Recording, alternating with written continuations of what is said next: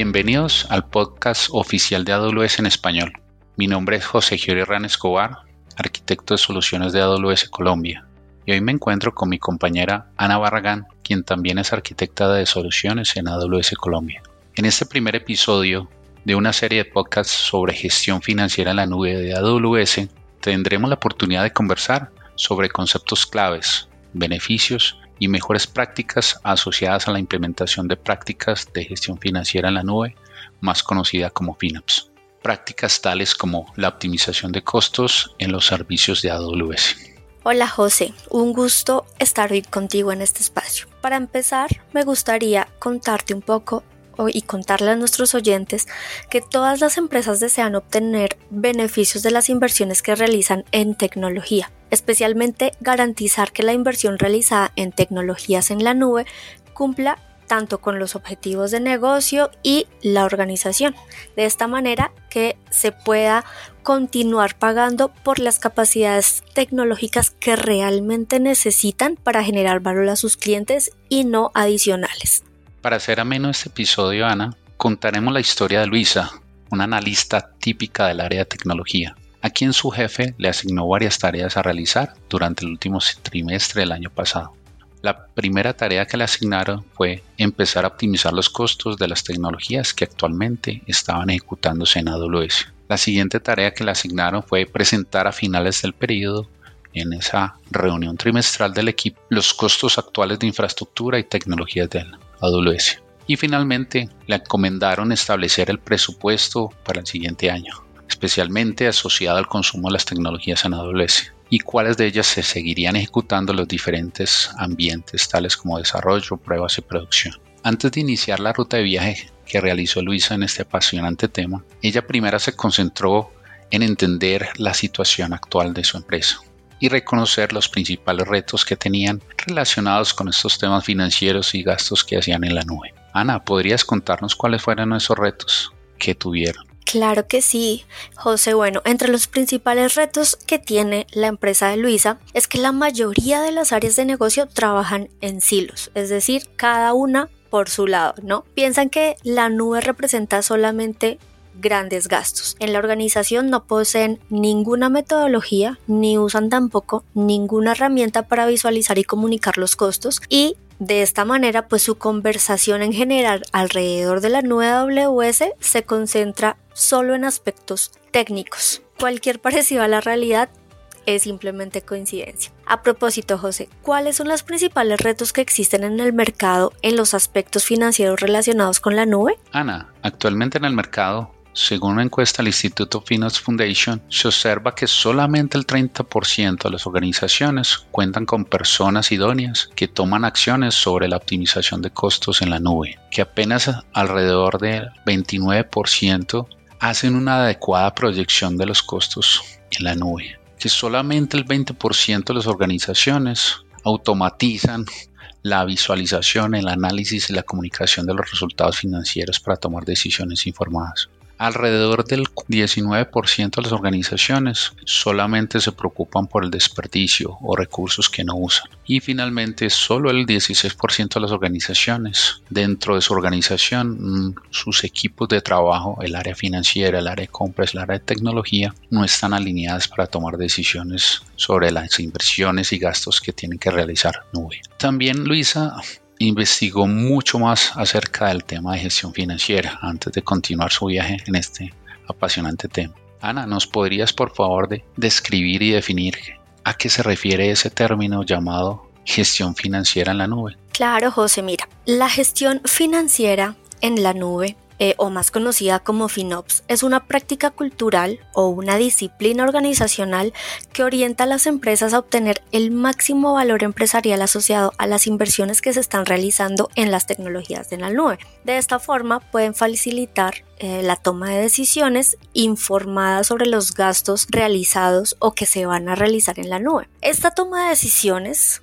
permite que las empresas o los equipos de, las empresas dejen de trabajar en silos y de esta forma trabajan múltiples equipos de negocio, áreas eh, financieras, áreas de compra, claramente el área de tecnología y entre otras cuántas también. Estos equipos trabajan de manera colaborativa para obtener los beneficios. ¿Y qué me indica lo anterior?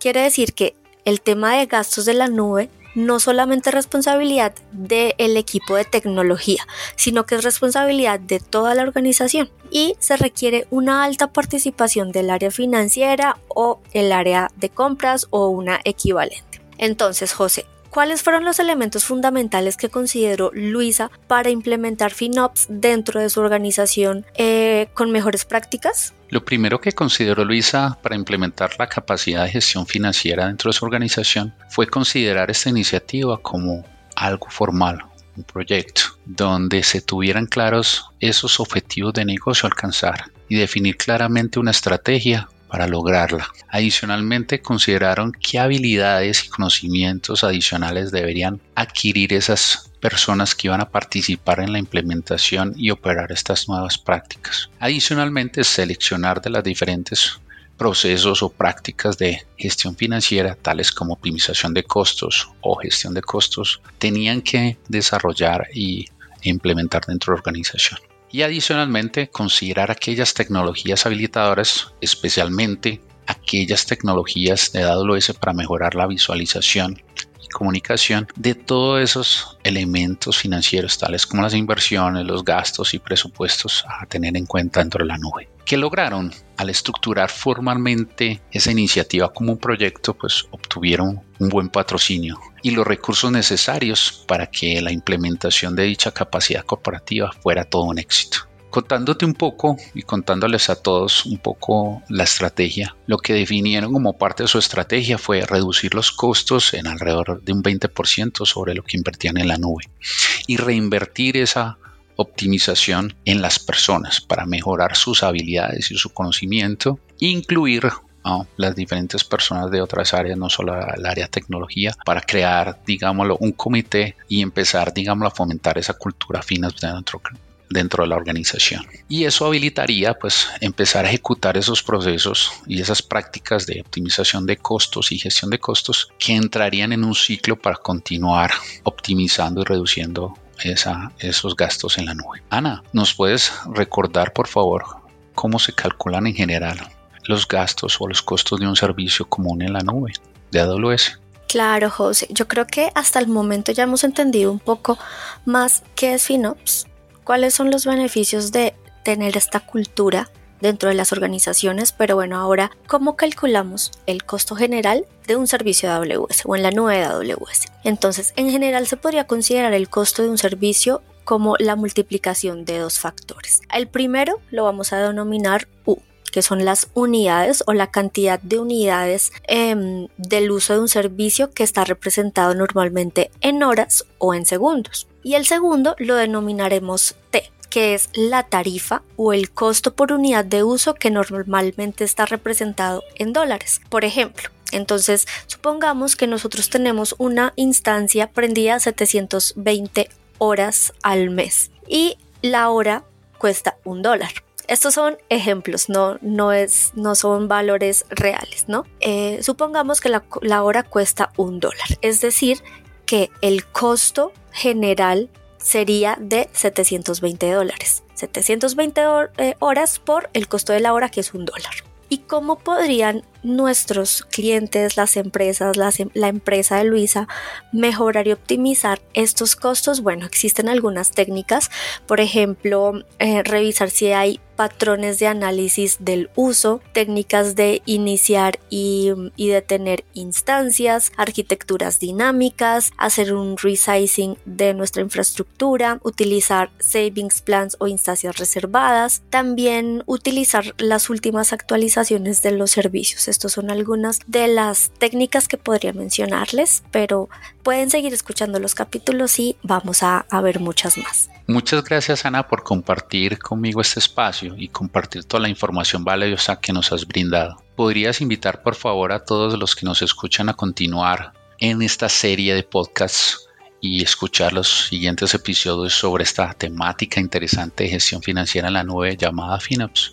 Claro, José. Muchísimas gracias por este espacio y por toda la información que nos has brindado. Esperamos que este episodio haya sido de su agrado y sea útil toda la información compartida. Pueden escribirnos a